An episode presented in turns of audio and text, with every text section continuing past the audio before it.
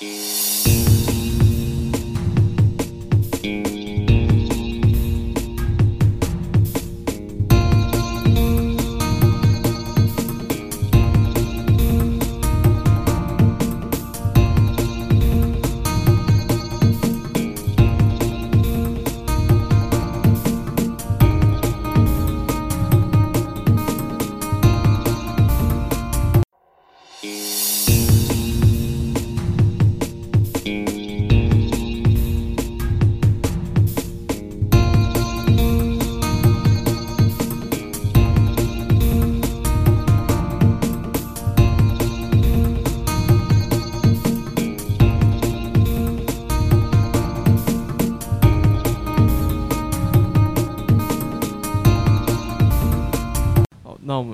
今天开始就不讲开场了，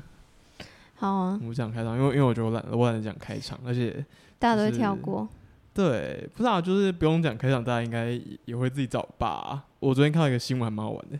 就是那个德国交响乐团，嗯哼，他们就弄了一个一对一演奏的活动，就是的现在疫情嘛，不是很多那种设音乐活动跑去线上办，然后还是直播，嗯哼，但好像就很德国就有一个交响乐团，他就觉得说他们不想要这样搞，他们就想搞一个一对一演奏的活动，所以他们就把音乐家和听众拖去一个那种葡萄牙旁边的山丘，还是机场或美术馆，然后保持一个社交距离，然后凝视对方一分钟之后，开始一个十几分钟的演奏。讲到凝视一分钟，突然想到，哎，对不起，有点有点没没有很有没关系。相关联。可是我想到那个行为艺术家那个什么玛丽娜马莲娜，嗯哼，就是他不是有一个活动，就是他邀请，也不是活动，就是他的艺术，就是他坐在那边，然后观展的人就要坐在他面前，就是我不知道那个时间是多久，这样。然后也是凝凝视这样。对，因为我觉得，就算我非常喜欢这个行为艺术家，我也是觉得蛮尴尬。我觉得那个我看到这篇报道，我也觉得就是我会不敢去，为什么？因为因为艺术这种东西，就是有时候有时候，比如说，因为那个照片有的是什么拉小提琴或者拉大提琴或巴拉巴拉，然后这种东西我也不是很懂，所以我也会。而且我跟你讲话，你应该就知道，我就是会看你一下，然后飘走，再看你一下，再飘走。哦哈，可是我很喜欢盯着别人眼睛看呢、就我觉得还你跟蛮客人都一样，他还是是哦，就我嗯觉得这样还蛮蛮有趣的，就是有有时候会觉得有点挑衅，但是就就还蛮好玩的。可是我觉得是哦，我觉得演奏音乐 maybe 还 OK，因为嗯，他也不会一直看你。可是如果是讲话，或是我刚说那行为艺术，他就是真的一直盯着看。嗯，可是这篇报道就可能比较还好，因为演奏音乐的时候，就你有时候要看一下乐器什么之类的。我我我有时候就是会盯着别人眼睛看，然后看到底是谁的眼神先飘走，然后呢，有惩罚是不是？没有惩罚，没有没有，就是我可能是跟路路人比，我就盯着一个路，就是在公车上或者捷运上面，不是会有个路人坐你对面，对，然后你就盯着他眼睛看，然后他可能也靠在盯着你，然后就看谁眼神先飘走，那他不会觉得你要打他还是什么？应该不会吧？有那么哎、凶吗？因为我为什么会这样讲？因为脸男的标配就是穿花衬衫。花衬衫不行，你这样是歧视对。我是其我先道歉，我先收回。OK，好，呃那个叶配一下，就是我们的 Hosting First Story 最近推那个创作者邀请码的功能，然后如果你输入我的就是音变位的邀请码 Kao Sensei K A O S E N S E I，然后注册或者转移到 First Story，然后上传的第一集，我们两个就是你和听编委都可以在赞助的账户拿到五十元，所以希望大家一起都来做 Podcast。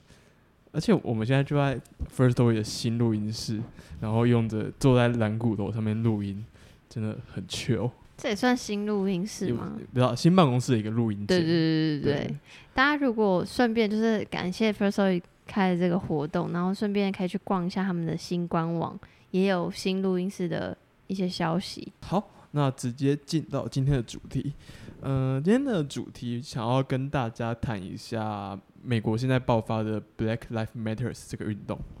呃，如果有听众不知道的话，我大概简单讲一下，就是一个美国的白人警察，然后呃，他是接到别人报案说有一位黑人用假钞买东西，那他就到现场，然后直接压制那一名黑人，然后直接用脚踩在他的背上，好像应该是有蛮长一段时间吧，十分钟还是不是？脚踩背上，是膝盖膝盖压脖子。然后压到他不能呼吸，嗯，然后一直压压压到他最后就真的死了。然后这个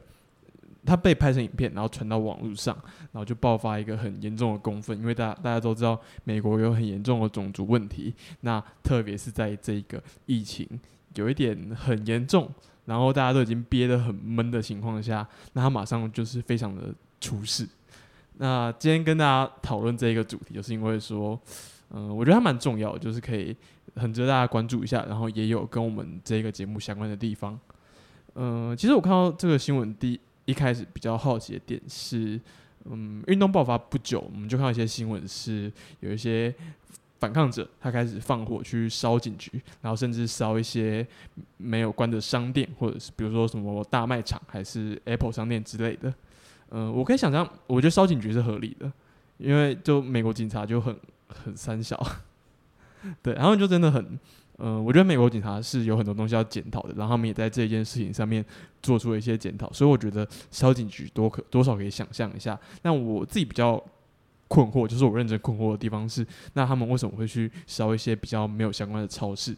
然后，哎，像我们台湾，台湾在做反抗运动，就比如说什么三一八运动，我觉得大家都很像一种乖宝宝的感觉，就觉得说我们的运动也也不可以有任何的给人家任何的负面观感，那不然你有这个观感之后，你就你的正当性就削弱了。然后我在想说，哎，那为什么美国的社会运动是长这个样子？我觉得应该是，也不是美国的社会运动就长这个样子，只是，嗯、你刚说有一些人趁乱打劫，然后我不太会把，我不太会把它，因为好，我知道有有就是它现在很乱，然后我也知道也有，嗯、相对和平一点的抗争的现场，就比较 peaceful，就就坐着的那种，就我觉得都有，但是我，嗯，应该说我会觉得，因为，嗯，我可能不够了解，但我会觉得可能美国的种族的背景相对复杂，然后阶级也很多，再加上疫情，就是大家人心惶惶，所以就是怎么怎么讲啊？因为就就是我不我不太会，因为我看到你 round down 的时候，我就觉得我不太会这样认为耶。嗯，就是我认为美国的社会运动就是长这个样子？对，然后再者是，如果你拿它跟台湾比较，有一点点不太嗯合宜的地方是，因为我觉得台湾人数就偏少，就是我觉得 maybe 还是有一些呃，比如说好，比如说我讲太阳太阳花学运，后来还是有路线之争的问题，要激烈一点点，还是和平一点点？当然。没有办法拿它跟现在美国正在发生的事情比，就是那个激烈程度。但我觉得的确还是会有路线上的问题，然后嗯，人数少的运动相对 maybe 比较好掌握，跟美国在各就是你看它它东岸西岸就已经差那么远，怎么可能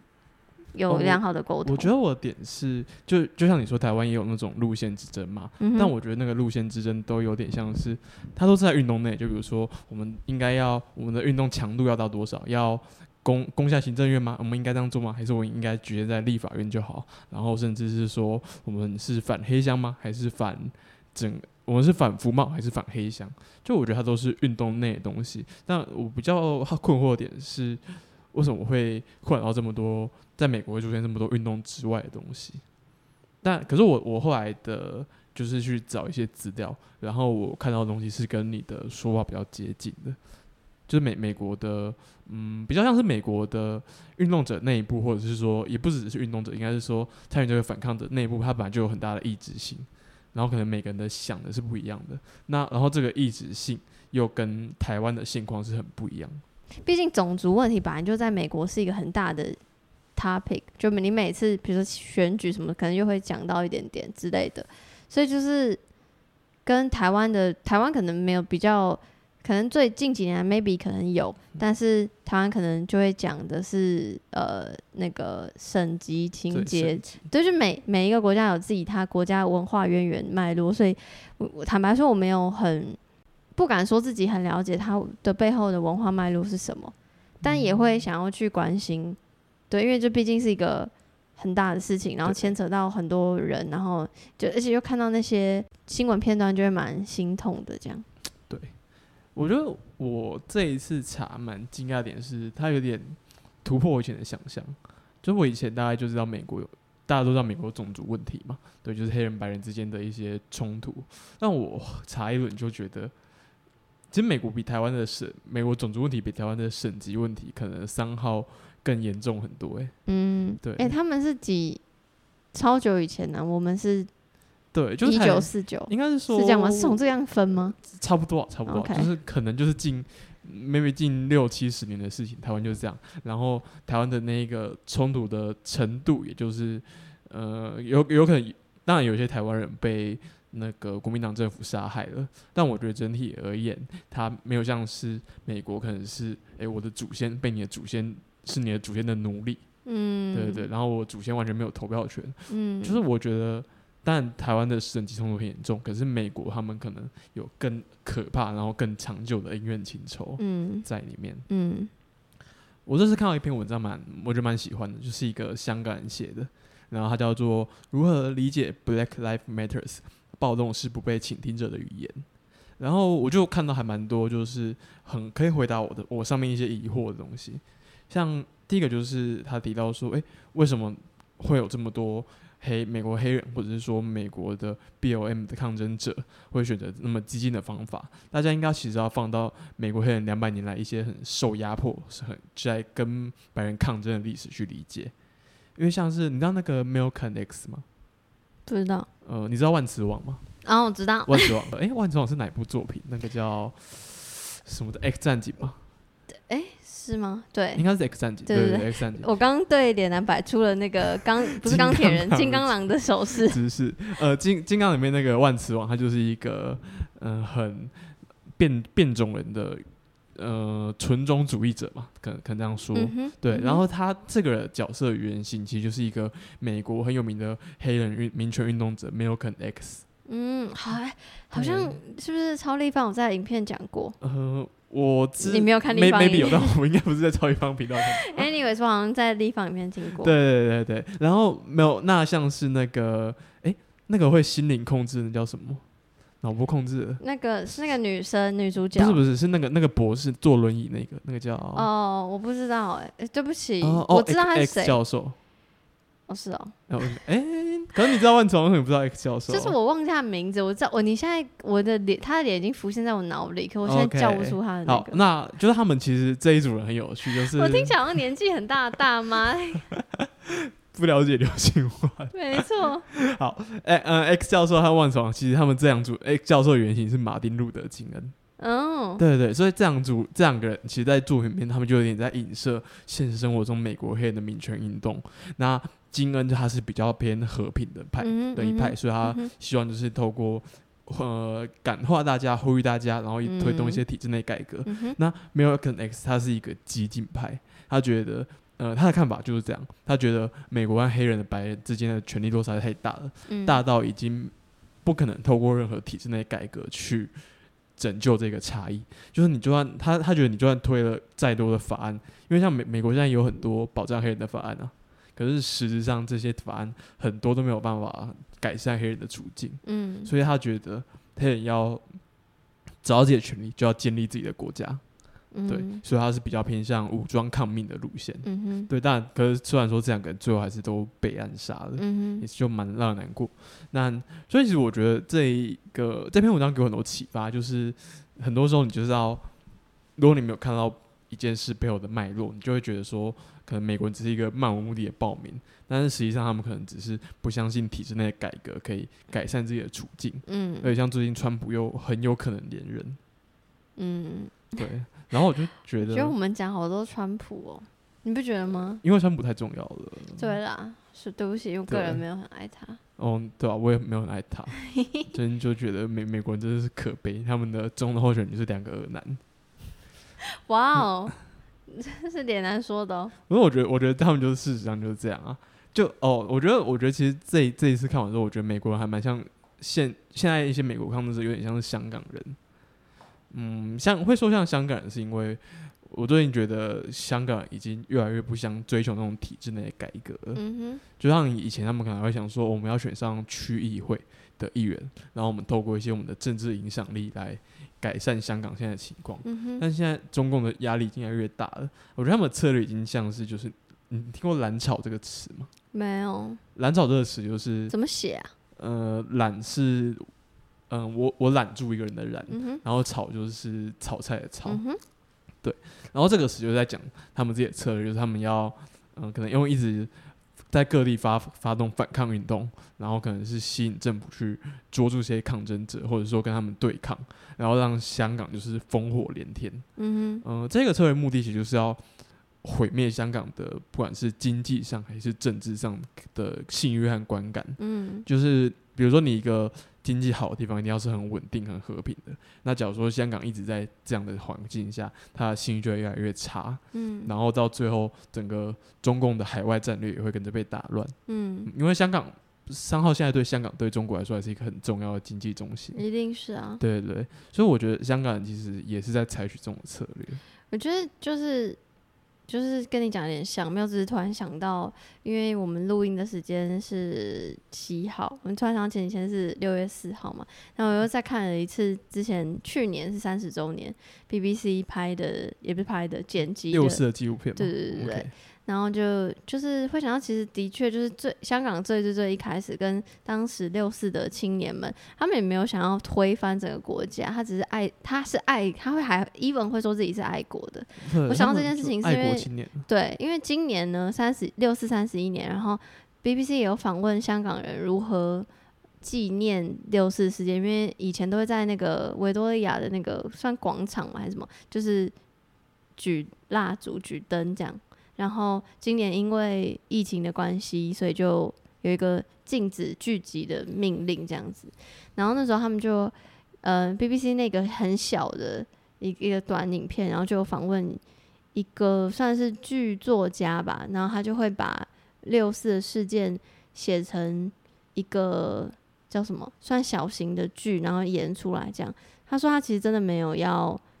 觉得要推翻什么，他他一本会说他是自己是爱国的人，他只是希望可以不断的进步，就是这是他，就是我就会他讲这段话，我就想到那个三十周年的影片嘛，不是很久以前的记录影片，不是有一个骑脚踏车的人，他说你要去哪里？他说我要去天安门广场。他说为什么？啊，因为这是我的责任，就是一个爱国心的青年的那种感觉。对对，但就像你现在提到，你觉得香港的路线也变了，可能是因为明确的看到这条路可能行不通，所以变得比较相对激进。你有没有看到最近？最近你知道最近很流行一个梗图吗？就一个最近很多梗图，强壮的柴犬和虚哦弱的柴犬，然后就有人做一张梗图，就是三十年的中国人就是强壮的柴犬，然后就是骑车去天安门广场，这是我的嗯责任。嗯，现在的中国人是虚弱柴犬，呃，你妈死了。哇哦，好深的梗图，啊，会吗？就很深是指哇，就是你知道有有很多有很多画面跟很多事情在我脑海里跑。OK OK，好，好，但其实会讲到这一个事件，是因为他一开始吸引我特别去关注，是因为他的另一个面向，嗯，就是广播和音乐产业对这一个议题的表态。因为我我平常关注很多 podcast 或科技产业相关的电子报，他们就在都在，嗯，他们最近最近其实花很多篇幅在报道这件事，然后很多科技公司其实是抱持一个支持的态度，有点像是 YouTube，YouTube 就捐款的支持，好像捐了蛮多钱支持那个警察公平中心，就是一个努力在警察内部推动消除歧视的单位。那像 Spotify 也推出了一系列的黑人音乐家的播放列表，然后宣示说他想要准准备做一些相关的 podcast。但蛮有趣的事情是，YouTube 哎、Spotify 这个作为其实没有很多人买单。我也是有一点半信半疑，哎、你半信半疑原因是什么？因为我想说哇哦，就是觉得动作很快，然后有听众密我说，他还问我会不会觉得大家都在跟风，然后会不会觉得这样不好，就根本不了解议题，就在就在跟风 hashtag 什么有的没的这样。嗯嗯，我刚说我对 Spotify 半信半疑的意思，也只是觉得哦哦跟很快，就是我没有没有觉得哇好感激，但我也没有觉得说他这样不好。因为我为什么没有觉得他不好呢？我就回复那个听众，我就回说，我觉得其实跟风也没有不好，因为我觉得有很多议题是我们现在现代人没有办法真正全面的了解的，因为我们诱惑太多，我们没有时间，我们想要关心的事情、人事物都太多了。但是 maybe 我是只是跟风的一个行为，可是可能可以传给他真心想要了解，或他本来真的没有办法知道，可能看到哎、诶怎么那么多人在说这件事情，他就特别去关心之类的。嗯就引起关注是重要的。对我反我我没有特别对于跟风这件事情反感，所以又倒回来讲 Spotify 这件事情，就是虽然一开始觉得哎、诶我跟蛮快，就是他我没有对他保持是绝对正面的评价，但仔细想，我还觉还是觉得就是不错，至少我打开任何 App 我都可以看到这个 slogan 这样。哦嗯，Spotify 被指的原因其实是因为他们就只是推出播放器，他们没有花什么钱。因为其实很多科技公司最近都在说，哦我们捐了多少多少，然后花呃，我们捐给什么单位什么单位。像有一个 Gimlet，就是一个制作公司，他最近之前被 Spotify 收购，那一个 Gimlet 的制作人就在推特发文说，我的公司没有投入大量资金来支持呃种族正义相关的基金或组织，然后我在已经做我在所内部的管道都表达这个意见，可是领导阶层还是很被动。简单来说，他就是说，他意思就是说，Spotify 不愿意花钱。那这个推文出来之后，就有很多人跟下面留言，就是 Open your purse，就是意思就是说，Spotify 掏出你的钱包。我觉得 Open your purse 这个这个 slogan 一直让我有一点困惑，就是我在 bill n 事件里面看到超多人在讲 open your purse 就他们可能会去一些企业或者是名人的贴文底下然后留言就是说 open your purse open your purse 赶快掏出你的钱捐款一下。像我看到有一个韩国偶像他就被洗白他就是他传了一个他好像就也是放了一个黑图然后就说 black Lives matters 然后下面就一堆人就说 open your purse open your purse 然后 fucking Open your purse，然后他他好像不是受到这个压力，然后他就后来就再上传了一张捐款的证明，然后压力好大不。是不是，我觉得最让我觉得最荒谬的地方是他上传这个证明之后，因为他是一个偶像团体的成员，然后他其他成员也被骚骚扰吗？不是不是，就有人在他捐款那个收据底下留言说 “open another purse”，就是叫你其他成员赶快去捐款。那就去其他成员那边留言啊不。是，然后然后我就有一种就是有一种困惑的感觉，我就觉得为什么就是我在很多类似的运动里面我都没有看到有人就是这么大规模，就是说。叫别人要求别人捐款，就比如说，呃，可能三一大地震的时候，也不会有人到处洗版说 “open your purse” 捐款给日本。我是认真有点不懂，就是这个脉络是怎么产生，就是为什么会有一大群人出征，到处跟大家要求他们捐款。这个词，这三个字是我哎、o p e n Europe 对三个字，这三个字是我第一次听到，就是在这次的这次的呀这次的事件里面。然后我就又想到你刚一开始讲说，比如说有一些趁火打劫的的状况，当然这是完全两件事情。嗯只是我这种比较外援的人看起来，它就是相对混乱的一个抗争，现场也混乱，然后网络上也很乱，给我的感觉是这样。就是听听听，有我光用听听这段听起来，但我我其实觉得 Spotify open his purse 或或 their purse 是合理的，就因为哦，这件这件事其实 Spotify 它的方案出来之后，有很多的不只是网网民啊，就很多音乐家也是直接发文说 Spotify 你真的应该好好出一下钱，因为因为三号他们其实就在靠这些黑音乐家赚到很多流量，然后之前其实也有。呃，也有也有人报道过，就是 Spotify 没有给音乐，他们给音乐家分的利润其实非常非常少。就是如果光就给给创作者的利润这件事情，就是他们可以检讨。但我不是很确定出钱能不能改变这件事情。但是我我突然想到，最近我看到那个 Alan Show，他在 Alan 在他的 IG 上就请他的那个因为像什么助理主持嘛，就 Twitch 就是一个黑黑人，OK，然后他就讲说，就是大家，特别是很多的白人都安静。那这个安静是因为他怕讲错话，所以他选择安静。可是他就觉得在这样的事件或时刻里，他希望大家要不害怕讲错话的说话，你要让其他人，不管是黑人、白人，各种有色人种、各种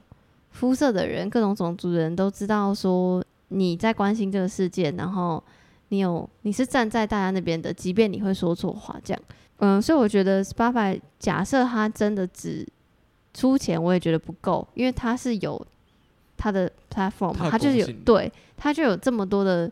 叫什么啊、使用者，所以他我会更希望他要把这个这个想法传递出去，可能会比金钱来的更有实际效益。我自己这样觉得啊，哎、你这个让我想到，就是 Spotify 其实还做了另一件事，请说。他在他们的嗯、呃好像是他们的播放清单，就很多黑人相关播放清单当嗯中，他插了一段八分二十七秒的 silence，就是什么声音都没有。八分二十七秒是那个警察压住嗯那个嗯黑、黑人的时间。哦，那这这个就还蛮蛮可是有巧思这个其实有引起蛮多批评的、欸。的原因。哦、很多很多人就觉得你现在根本不应该 silence 啊！你现在你怎么可以 silence？你就是要大声的说出来，就是黑人的处境、黑人的故事或者什么。大公司的公关真的好难啊！对对突突然突然有感而发，主要就是还蛮有趣的。就我我觉得我没有没有这么认为啊，但我觉因为我觉得其实 silence 也是一种做法。因为像我 maybe 可能是，假如说我是 Spotify，我就安排一段 silence，但是我可能后面我会连一段连接，让他们看黑人现在的情况是什么。或是他大发新闻稿说他这段杀人是有意义的，对对对对，应该是这样讲。蛮有趣。嗯，然后还有一份协议，其实也让我有点注意到，嗯它是一份英国的协议，它叫做 Equality in Audio Pad。呃，它是来自一个英英国的 podcast 制作公司，叫做呃，我有点忘记它怎么念。简简单来说，它它的中文叫做花椰菜内容。什么是花椰菜内容呢？就是觉得它是一家制作公司，制作公司都可能都会就是说我是什么什么 content，然后他他的名字是花野菜。这一家公司它蛮有趣的，它跟 Stony 合作成立，然后他们是希望突破那个英国的广播或 podcast 制作的这个领域当中缺乏少数主义从业者的困境，因为他们其实成员就是好几个就是那种少数主义或者是女性。嗯那他们就推了一份协议出来，这份协议它有五个点。第一个点是说，他要求大家不要再使用没有薪无薪实习生。对，就像台湾现在也有很多公司是用无薪实习生，现在还有吗？我那个年代是有啦。现在还有啊，现在还有。我以为我以为我后来有一一两次大公司爆发这种风波之后，我就想说，哎、应该所有的公司都改成有薪了。嗯、我觉得现在情况是有新的变多，但无心的还是不会很不会说很少，就可真的哦、能就可能从有心那无心一比九，可能 maybe 现在是五比五或六比四之类的。哇，我不知道哎、我以为现在现在年轻人都有拿到该拿到的。嗯没有没有没有，现在很呃不是因为很多人的心态还是说我能够拿到一个 offer，我我我不我不一定要钱，对啦，对对对，我懂。最后还是有它的市场，所以他们要求不要再使用没有薪水的实习生。然后他们的这间公司的副制作人也在他的字节他们解解说，他们建立一种仅允许有特权的人成功的系统，却问为何这个产业如此同质。嗯我觉得在这句话蛮棒，就是他嗯很精准的阐述，就到底为什么无薪实习生这个制度有那么不好。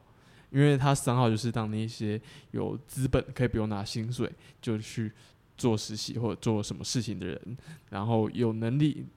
拿到一个往更进一步的门票。第二点是，如果你雇佣 LGBTQIA 加黑人或者是有色人种，还有其他少数族裔参与的工作，参与的工作不会只跟他们的身份有关。这个你大概懂的是什么概念吗？懂啊，就是如果做了只只让他们的工作跟他们的身份有关的话，就会很刻意的感对，觉，就可能你找正太政治正确，有点像这样，我觉得会这样形容吗？好像也不太正确，应该是说他们扭曲了政治正确。嗯因为因为我我我自己理解，他可能情境是你可能就是找呃，你就找一个黑人，然后来做黑专门做黑人，只让他做黑人节目，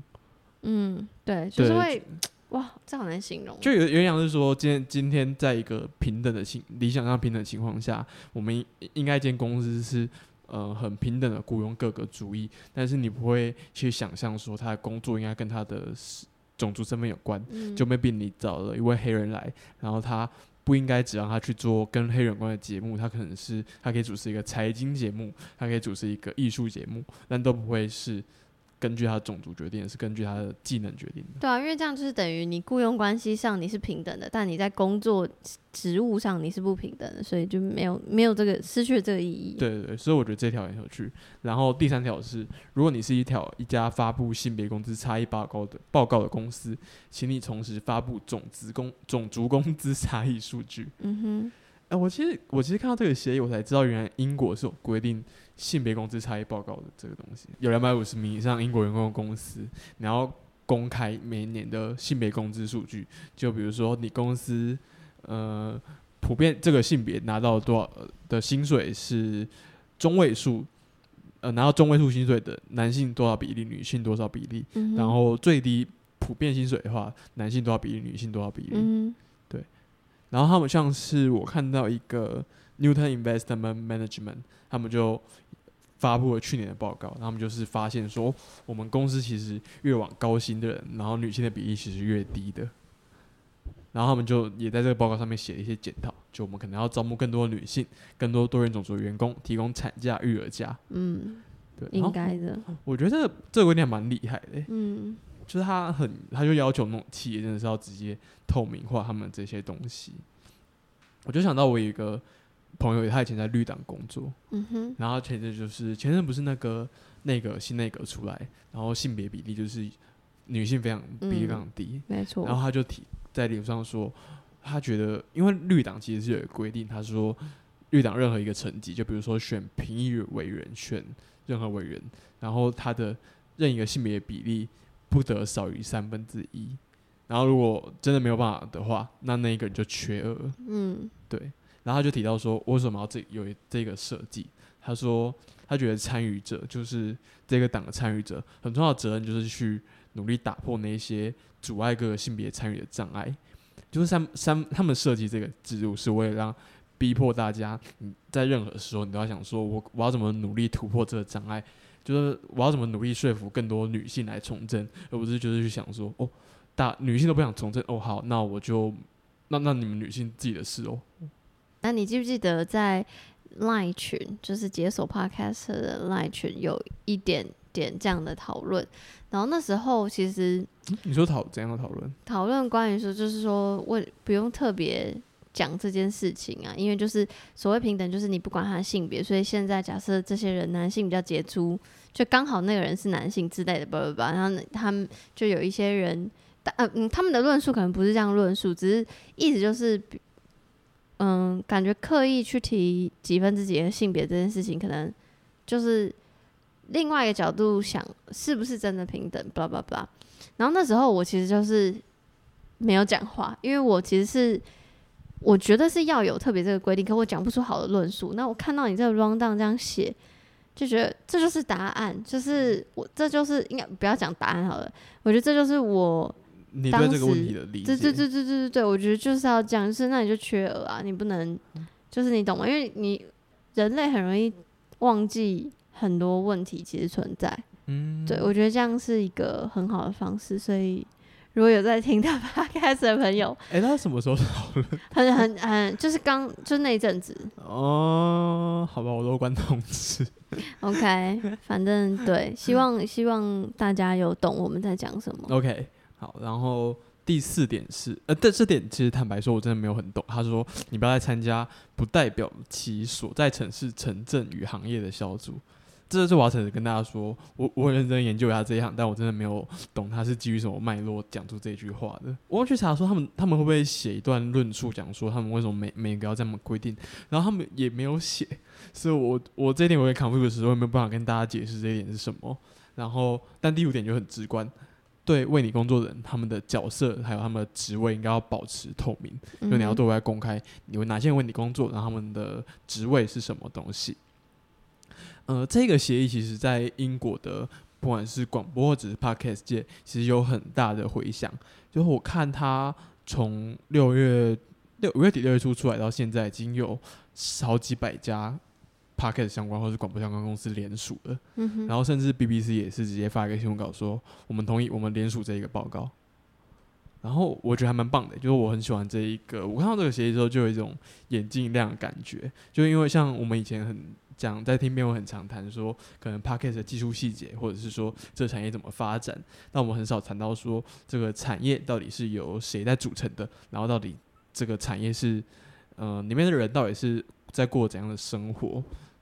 然后我觉得这一个就是一个很棒的思考，就是当可能当世界各地很多人都在想说 podcast 要怎么赚大钱，怎么发大财，然后怎么这个产业更大的时候，是有一群人在想说，我们要怎么让这个产业更友善，然后更多元的。嗯，我觉得这个，呃，我觉得主要是因为这一件事，我很想跟大家介绍这个主题。好感人。OK，好，然后再来就是进今天的单集推荐。今天第一个推荐是我推荐六月二号的敏迪选读，是敏迪选读的 SP 就 Special 集数，是科技导读周新华与敏迪一起谈写作。然后我相信，应该如果听现在在收听的 Podcast 的朋友，应该都在这集还没有出现之前都蛮知道这件事情，因为这集的起源其实是周新华在我忘记是在 Podcast Club 还是个人脸书，OK，就问就说什么他的他们的听众或是他们的电子报订阅者想要听他谈写作这件事情，嗯然后就是有没有推荐的人啊？下面噼啪噼啪很多人推荐。我有推荐他找顶家，结果他没有找顶家，我伤心，因为我想听他跟顶家讨论。反正 anyway 就是最后是，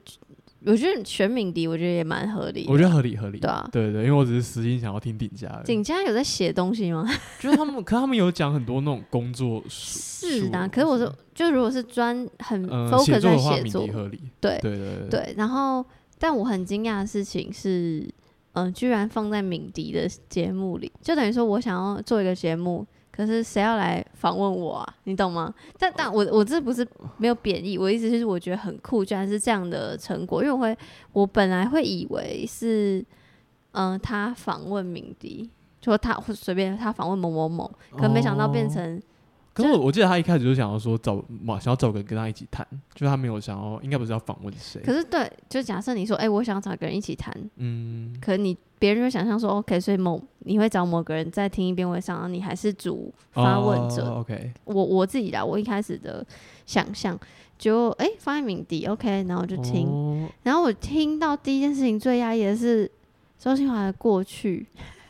可是哦，你有你有在读科技导读吗？我以我我有在看公开文章，我没有订，哦。抱歉抱歉。对因为因为他其实他那个过去有在他的文章里面说过，哦，真的所以我非常惊讶。好，如果那讲给跟我一样没有定的人，不好意思，就是他曾经是科学家，然后再变成律律师，然后再变成现在就是创业，然后就是写每天写作这样，嗯。我觉得哇，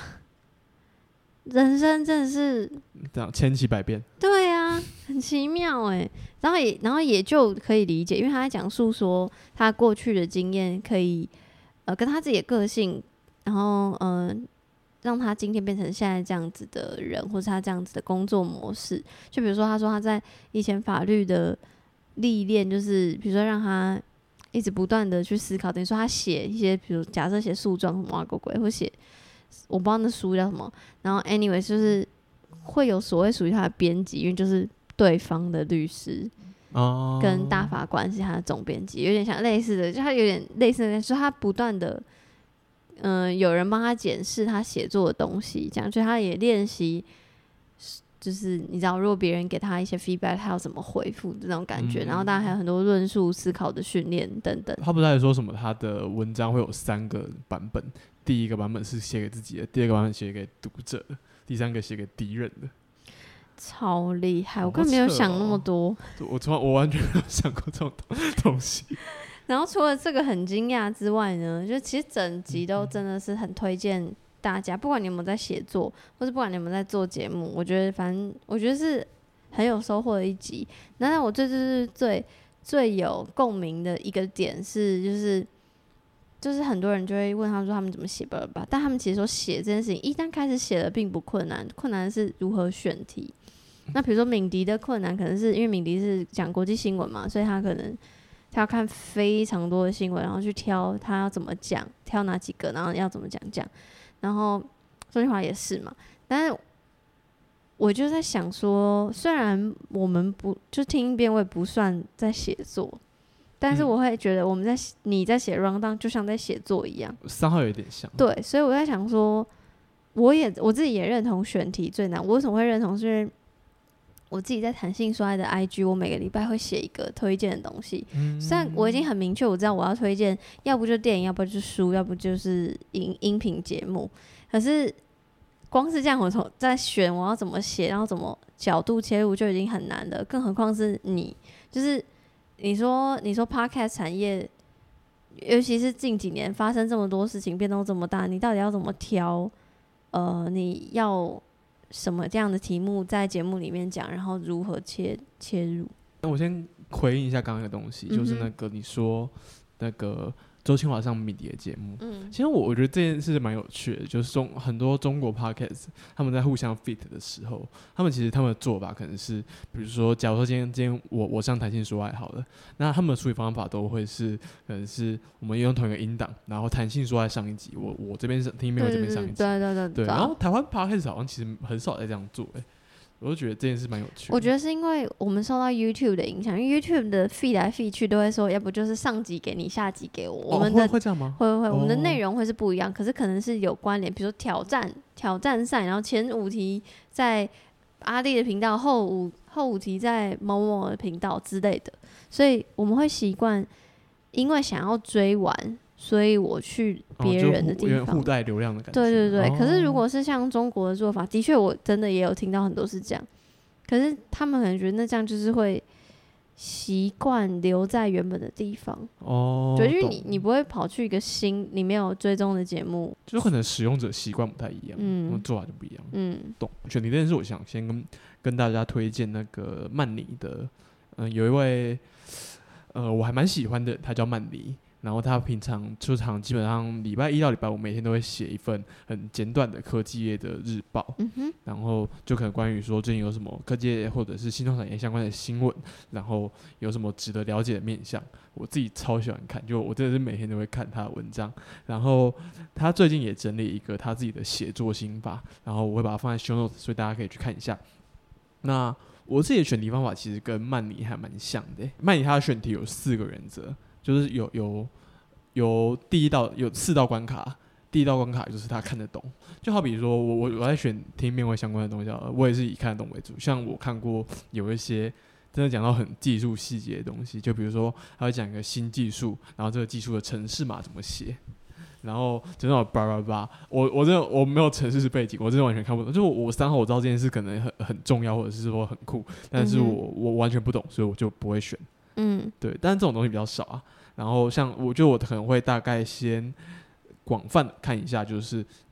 又是从我订的电子报或者从我订的新闻媒体看一下这世界上相关的领域都在发生什么事，嗯哼，那把它都看一轮之后，然后我再去选择我要选什么东西。嗯我以前都只看 p o c k e t 相关，那我最近会会稍微再看个更广一点点，就可能是音乐产业或者是流行文化相关，因为我就是觉得这种东西都是互相影响的。嗯呃，稍微有点像是周清华刚刚说的，他里面也是说他写科技业，但他不会不会只看科技业，嗯对，因为就这种事，如果你一直只看一个领域的话，你就会越看越狭窄。他的第二道关卡，呃，我我先一次讲完后面三道好了。他的第二道关卡是够重要，嗯，第三道是有兴趣，第四道是来得及。然后我自己的顺序二和三应该有点相反，他的第二道是够重要，但我第二道是有兴趣。嗯哼，对，因为像是呃，其实你要看一些相关的新闻，你就会看到很多很千篇一律的新闻，就比如说谁并购了谁，然后谁拿到了天使轮投资、A 轮投资，然后谁融资上市，嗯哼，然后这种事情，嗯，你很常看到，然后它可能也有一些影响，可是这种新闻就很无聊。对你来说很无聊。呃，对啊，对我来说很无聊，就是我我觉得我比较不会喜欢看这种主题，我我比较喜欢看跟人有关的新闻，就是可能是人物报道，或者是说，呃，在这个人他到底做出这件事，他 know how 是什么，嗯哼，我对这种比较有兴趣。嗯哼，那第三个关卡才是够重要，嗯，对，呃，像是对曼尼来说够重要，可能是说这件事情有一个很大的政治上的影响，或者是说它带来一个新的技术的发展，或者说它影响了这个市场的格局。那我自己也会这样去筛选，就好比说我前阵子看到一个某个很有名的那个某一个很有名的 podcast 公司，他 CEO，然后他以前在 HBO 工作，嗯然后他就卷，有最近被发现他在 HBO 工作的时候有是贿赂政府的官员。哇哦，对然后这件事在美国 podcast 界闹得非常非常就是沸沸扬扬的，但嗯我就不会想要选这件事，因为我觉得他很多人讨论，但他不重要。嗯对，就有点像是说，比如说最近黄黄氏兄弟的事嘛，嗯他我觉得这件事不重要啊，就是我根本不想关注任何一个艺人的或者是知名人士的私生活，嗯对嗯，我觉得不重要我就不会选。我就是看你的切入角度吧。就当然艺人的私生活不重要，可是如果你切入角度是讲，嗯，就是应该是说，可能是社会大众对他的这呃，应该是说这件事在出来的余波，它影响是重要的。嗯哼，对，但假如说我今天是一个娱乐记者，我就会觉得一个公众人物的私生活根本不重要，还有不值得报道，就除嗯非他有什么很跟公共利益有关的东西。嗯哼嗯哼，对对。然后最后一点就是来得及，嗯，这点其实蛮重要的。呃现在人时间很少啊。呃，我我在 First 都会写那个 Podcast Echo 嘛，就是写那个可能是 Podcast 产业或者声音产业相关的新闻摘要，然后那个我就是以写的简短为原则，我可能就是读过去之后，然后大家记一下它的重要、值得关注的点是什么，然后还有我自己会怎么看这件事。嗯对，但有一些时候我会发现，诶，这个题目很有趣，但它其实可以挖得很很很深很深，就是你可能要挖花三四个小时去挖它，然后这个我可能就会放到听一遍我来讲。嗯因为我嗯，觉得的，我很想试着研究一下这个主题是怎么处理，到底是它发生背后发生什么事。嗯然后我可能就会先选好这个题目，就呃，我大概就是这样选题，就是我经过这四个流程，然后我就会冒出一个题目出来，然后我再去慢慢发展。就是三三号，其实我有时候我一开始选好题目，我在 round down 上面打好题目，我根本不知道我最后它冒出来会长什么样子。哦对啊，他们好像也有这样说。对对对，嗯，就我也不会想要，就是我不会没，我没办法一开始就写一个大纲，就是说 A 段讲什么，B 段讲什么，C 段讲什么，嗯因为我一开始根本不知道，我就是选好题目之后，我再去找资料，嗯，然后有什么资料，我大概就再去组织怎么处理。嗯哼，我自己在我的那个 IG 有讲，就是除了选选题这件事情是，嗯、我非常认同的之外，其他蛮多点都是哦哦是这样啊，就是我有一点跟他们价值观不太一样，比如说他们两个都是为了服务而写的，然后还有他们嗯觉得有稍稍提到，就觉得那个长文可能比较相对短文来的不好，是因为他觉得长文应该可以练习的再精炼一点，这样。对对他，他都觉得长文有点像是你你写不好，你才会变长文。嗯嗯嗯嗯，就这几个点是我比较嗯没有办法有共鸣的，这样。嗯，对，所以你是觉得你，我觉得我觉得其实我自己比较想讨论的是服务别人这件事。嗯，你自己写作，你是觉得你比较没有在服务别人吗？不是因为我想说，哎、说老实话，你要觉得你在服务个别人，是不是你同你就要先觉得你能够提供一个什么样的价值？这又回到那个不自信这件事情，因为我觉得我没有办法服哦你的冒牌务别人。者症候群呀，要出来了，出来了！我就是觉得我没有办法服务别人，所以因为我没有办法提供一个怎么样的价值，比如说敏迪可以提供帮大家整理国际新闻，他有他的观点，然后大家愿意听他这个观点。呃你你也可以帮大家整理性相关的观点哦。但我觉得是一个分享的心情，我就是单纯因为哦自己喜欢呢，讲到自己觉得哇好玩呢，可是我没有觉得我有足够的能力跟，因为他们两个都是那种你知道，就好像资料库超爆多，然后随时可以信手拈来一些连接，然后又可以哦。用非常呃深入浅出的文句跟大家讲一件事情，然后这个事情同时描述了过去、现在跟讲一些未来趋势，就觉得我就觉得很神奇啊。Anyway，就他们的确是有这个能力做到服务这件事情，可我就我就觉得我没有，跟我觉得。我就是因为我自私，所以我想要分享我喜欢的东西，That's all。然后，但是我没有觉得就是抱持着服务的心不好，我只是觉得就是我自己没有办法做到那样的状态。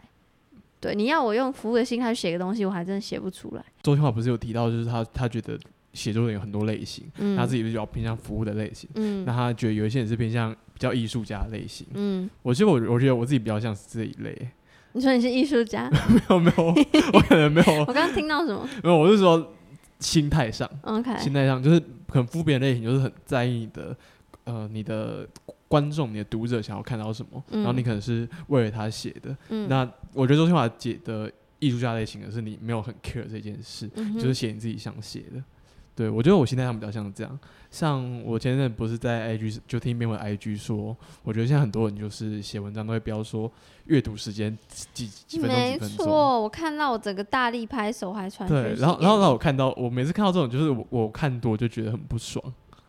对，我就觉得这件事，就大家写作就写作，为什么要写那么卑微？嗯，就你要跟你的读者说，哎、你十分钟就可以看看我这篇文章，你要不要进来看一下？然后就很像是说你你的价值就只有这个十分钟而已。嗯可我就觉得，大家与与其标这个阅读时间十分钟，你为什么不要标写作时间一小时？嗯对，因为我觉得，不知道我自己在写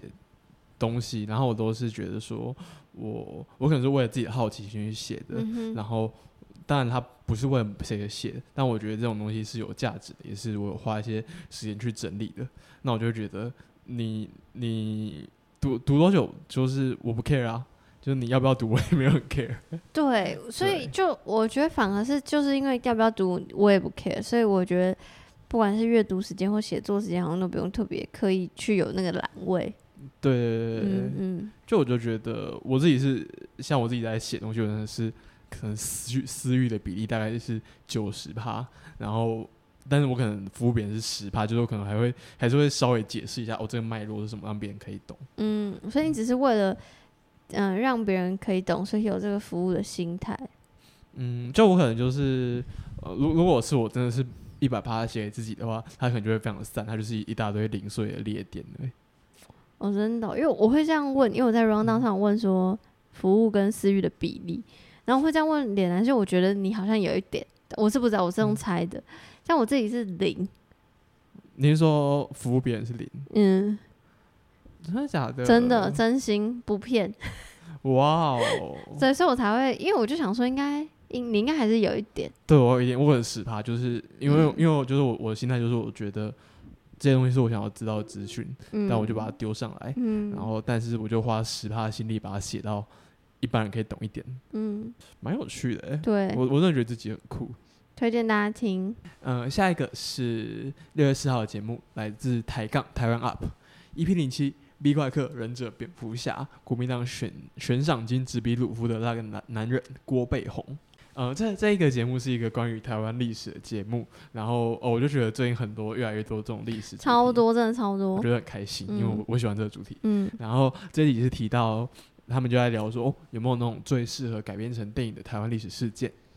我觉得所有历史事件都很适合、欸，呃，应该是说他有没有戏剧性，他有没有找得到戏剧很戏剧性的地方？历史故事所有故事都蛮有戏剧性的、啊，我自己这样觉得，嗯，不好说啊，就呃，好、啊，这样这么说也是有啊，应该是说可能是他可能是说更有好莱坞的感觉那种，比较抓马，OK，对，比较抓马。嗯然后这一集就讲那个民进党前董事长郭背红。呃，其实，在这一集之前，我真的是不知道郭背红，我完全不知道。完全不，知道。有很多事情真的都是听 podcast 所以知道。对对对对，然后这一集就在讲他郭背红，就是郭背红，他是在以前是那个国民党黑名单，嗯。然后他讲说有有一次他就是好像一九九一九一九八九年啦，他就有一次那个民进党卢修一和周慧英有一个联合造势晚会，嗯哼，然后那个时候就是民进党建党之后，有很多海外黑名单就偷偷潜潜回来台湾，然后帮他们的造势晚会。嗯然后这也就非常精彩。那一晚那一次就是郭背红回回来这个造势晚会，然后国民党已经掌握到一些情资，嗯，然后我们就派好像号称三千名警力啊，就是包围那个会场，然后他们就是郭背红上台演讲，然后就是讲完就是说我们要起起造新国家啊、然后要结束的时候灯光突然暗掉，嗯。然后再亮起来，嗯，然后这时候台下所有人就大部分人啊都戴上一个面具，黑色面具，然后上面写黑名单。哇哦，对，然后我听到就觉得，看这是电影情节吧？对，就是就是 V 怪客情节对，，他就是 B 怪客啊，他 B 怪，我就觉得超级抓马，让我也我很吓到，就是我没有办法相信，有点不能相信，就是真实在台湾史上发生过的事情，嗯就我觉得很酷，它有点像是。就 B 怪客里面不是也是讲说什么这句面具下不是血肉之躯是一个理念？我起鸡皮疙瘩，你是说 B 怪客那一段吗？对，很恐怖，对，你你你恐怖那一段是他们在地下水道打架那一段吗？不是，是很多个面具出现的时候，哦，就是他们在广场那边对，集合，动那里，呀呀呀，对，那那段时间会起鸡皮疙瘩，没错，很猛。对，然后我就觉得，我就觉得我超喜欢这个节目的选题的，所以推荐大家去听一下。嗯哼。然后下一个节目是我推荐的，这节目叫做《画骨电台》，这个这一集的名字叫做，我希望不要念错，叫林子恒，然后 Campbell Watson。天气怎么样？前面这两个都是名字，是他们两个做的。好，我要先讲，就是呢，这一集节目是一个英，就是也有一点点中文，但是它主要是英文，大部分是英文。对，OK，但是我还是想要就是推荐，是因为我无意间无意间滑那个 iTunes 就呃滑那么 Apple Podcast 的时候滑到，然后好像是什么东西，然后我就点，然后就发现它有一个官网，然后官网上面就有介绍说什么叫做画谷电台，然后他说它是一个空间叫立方计划空间的一个计划，从去年开始的，然后它就是反正就是用声音用广播，然后呃有邀请非常多组就是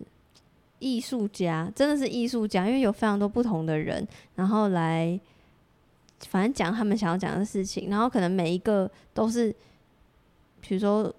三四集、五六集这样。所以我现在讲的这个天气怎么样，它也是一个小小的怎么、呃算一个计划吧。它就是我刚前面念的那两个名字，这两个人他们的 project，他们就参与，等于说他们参与了画谷电台的这个空间的计划。然后这个天气怎么样只有四集，那我今天推荐的是，因为最近一期是第三集这样。然后我有我我有往回去听他的第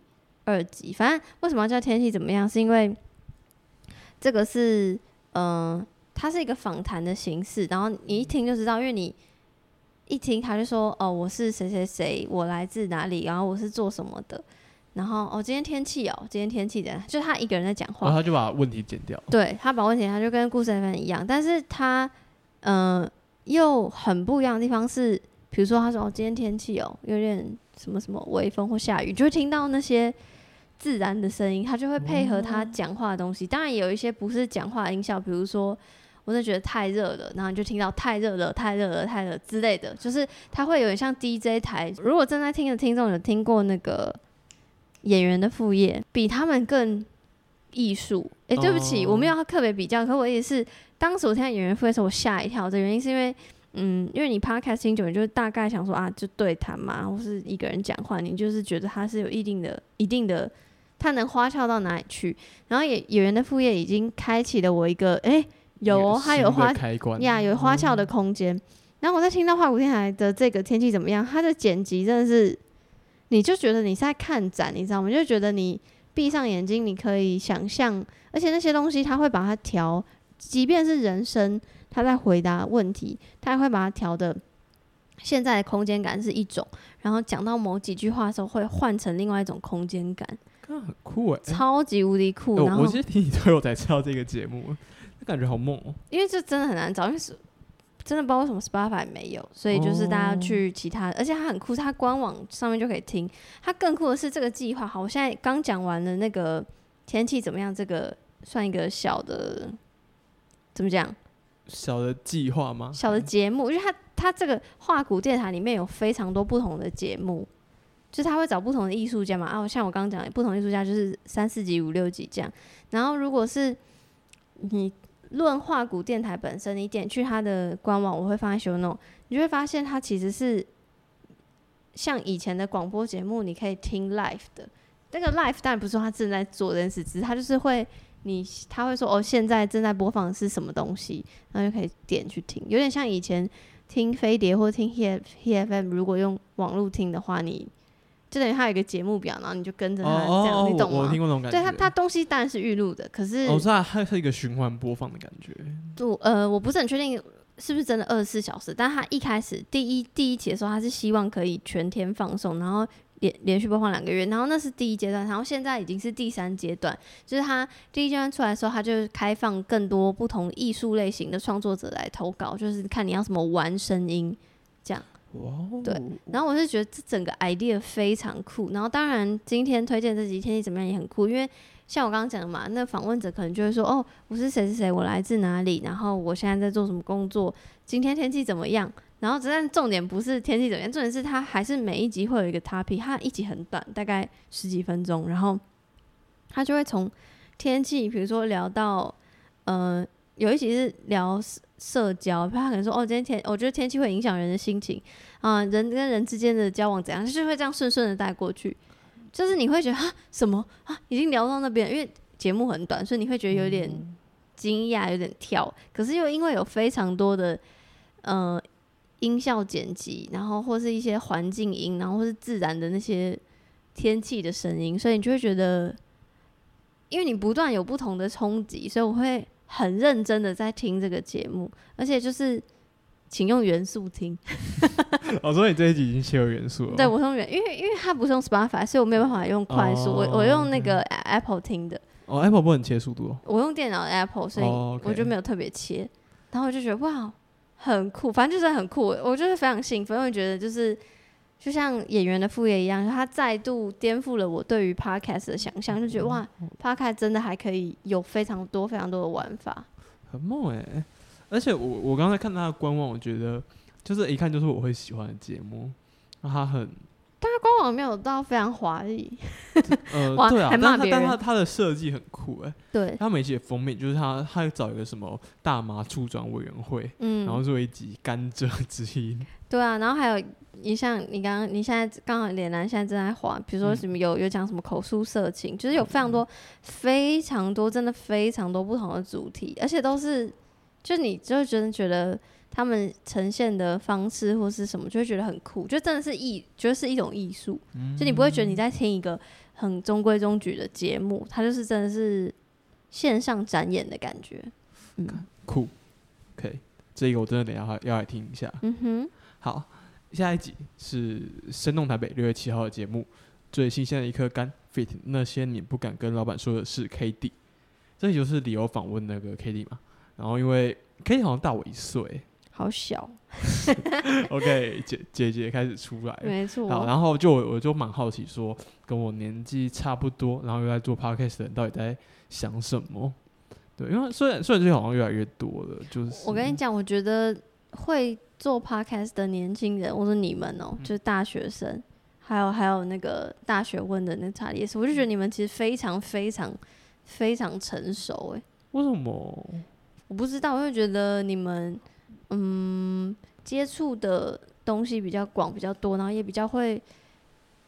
论述自己心里想的东西。哦，因为我有我有在 follow Katie 的 Instagram，然后我觉得她她虽然还带有一点稚气可爱的小女孩的感觉，哇，这样会不会就是很性别刻板印象？抱歉，但 anyway 就是去读她的文字，其实她还是她就我会觉得我蛮欣赏她的论述能力，然后她也有呃。就是吸引人的特质，嗯，就我可以理解为什么这档节目蛮红的。对，其实我从他一开始就还蛮喜欢这个节目，嗯，对，就他他这个节目是，我觉得他气话就是很有张力的，嗯，就我以前有说过，对，然后所以我这里就是很好奇，到底跟我同龄的 p a r k e r 在想什么，所以来听。然后 Kenny 就是他，而且里面有一段是聊到说台北步履匆忙，嗯，这件事啊，真的吗？可是我其实一直没有这个感觉。你会你会觉得台北人步履很匆忙吗？哎，等一下，那你我们上次去台东，你去台东看，你有你有觉得他们走路很慢吗？没有。哈，就是或是是一个气氛步调很慢。嗯，应该好像应该是说，我知道台东，我自己的感觉就变得很 chill，然后我就不会有那种我需要走的很快的感觉。对，但是所以啊，所以就是台北就没有办法没有那个氛围，所以台北人都很匆忙。好吧，可我在台北我就很适应这个速度哎。就我会觉得，因为你是哎不对，你是台南人，不是台北人啊，我台南人啊。哦，我在台北常常觉得，为什么其他人走路速度那么慢，然后还把就还喜欢并排把走人行道塞住。对。然后我就我就我每次看到这种就很不耐烦。我觉得台北人快归快，可是还是有慢的人，就像你刚刚讲，就是有一些人会比较慢啊，划手机啊，情侣啊并肩叭叭。但重点是这件事情，你如果拿去在东京，你真的会被撞飞。我告诉你，为什么？为什么？东京的。步伐跟台北比起来差得远了，东京真的是比台北在更快。然后大家，而且大家都穿黑色的，不管是西装也好，或是套装，走路超爆快。啊，好恐怖哦！我跟你就我觉得是闪避，很怕被很怕被揍飞。好，那那我下次看到这种并排，我要把它撞开。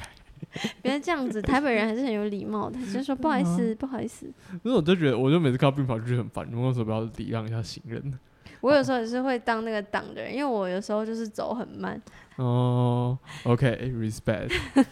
好，然后我，但我其实这一集最有感觉部分是 k a t i e 就提到他一些算是出社会之后开始工作的感觉，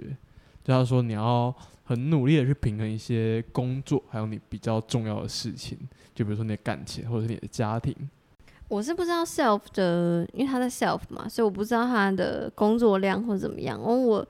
觉得，我觉得是因为 self 算是新创公司嘛，他做很多，比如说做酒有酒吧，有沉浸式体验，然后有电影，然后有 podcast，就是他他要，我不知道他参与的职务到底是广到什么程度，然后但我会把它归类在新创公司。然后我觉得新创公司有一个特质，我相信你在 First Story 也知道，就是对，很快。很快，非常快。就就是东西就咻咻咻就过，然后你要不断的怎么讲？就是你你的你必须把你适应在那个快的环境里，等于你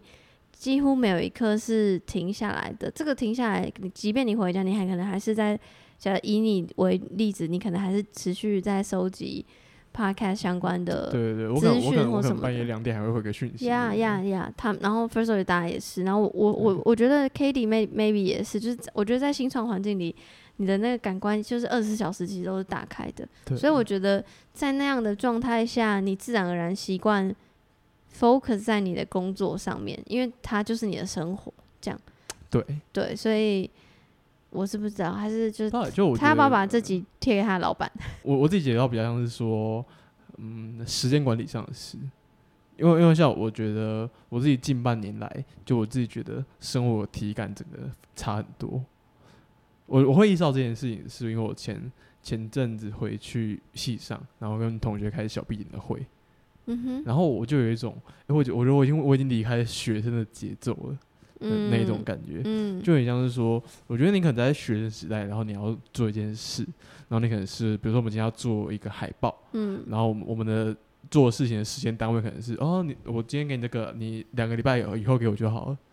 对。然后然后我就会说，哎、怎么大家都这么这么缓慢的感觉，很 chill。就很很 chill，但是我觉得，就像你讲的，就是我也是在开始实习的时候，我就有那种，呃，我不快一点我会输的感觉。我觉得我我自己有点是这样，嗯，就是那个输也不是说真的你输了什么东西，只是你因为想要配合，比如说你所在的产业或是你的公司同事的节奏，你也不想造成别人负担，所以你会已经很习，就你变快了之后，然后你再回去看学校，就是大学生嘛，就是 you know 对对对比较比较比较悠闲，呀一点，就会觉得很不一样。对，嗯嗯，我觉得我觉得三号我是喜欢这一种快的感觉。的，嗯，我也觉得你很，你好像很 enjoy 现在的生活状态。对我我喜欢我喜欢那种快的感觉，但我只是觉得，就是我我突然发现那个落差，让我觉得很有很酷，嗯。对，对，就是，然后，然后我觉得变成那种另一种生活感之后，你真的是也要很努力的去重新一下平分配你的时间。可是我我认为对你来说应该是简单的，因为我在偷偷观察，因为我就会觉得奇怪点难，一天是有七十二小时，是不是？你到底怎么可以看这么多东西，然后又有很好的论述能力？就是我，因为我觉得这两件事情，一要花时间，二个第二个事情是要训练的，都是要花时间的。然后我想，说奇怪是怎样，然后就会发现你就是你会把握很多细碎细琐的时间，嗯，而且你记忆力很好。嗯，就是你你知道我为什么要说记忆力很好吗？因为比如说我们在讲一件事情的时候，你就说哦，你想到什么东西，然后那个东西可能 maybe 是几年前的一篇贴文，或是一个什么东西，嗯，或是一个漫画里面的什么东西，就是你你可能真的只是因为兴趣所以看，可是你会记得，然后你会把它跟后来遇到的什么事件连接在一起，然后这整整个论述还 make sense。哦，这个很像是我自己比较特质吗？还是什么？就我喜欢把东西连在一起。，嗯，我觉得这很厉害啊，这非常非常厉害。对啊。然后你就真的一直在看东西，习惯习惯，对，就是你会把握任何行进间或干嘛干嘛，你就是一直在吸收资讯。我自己这样觉得，嗯，有有一点有一点。嗯，佩服，OK，好，那今天节目到这边，拜拜。拜拜。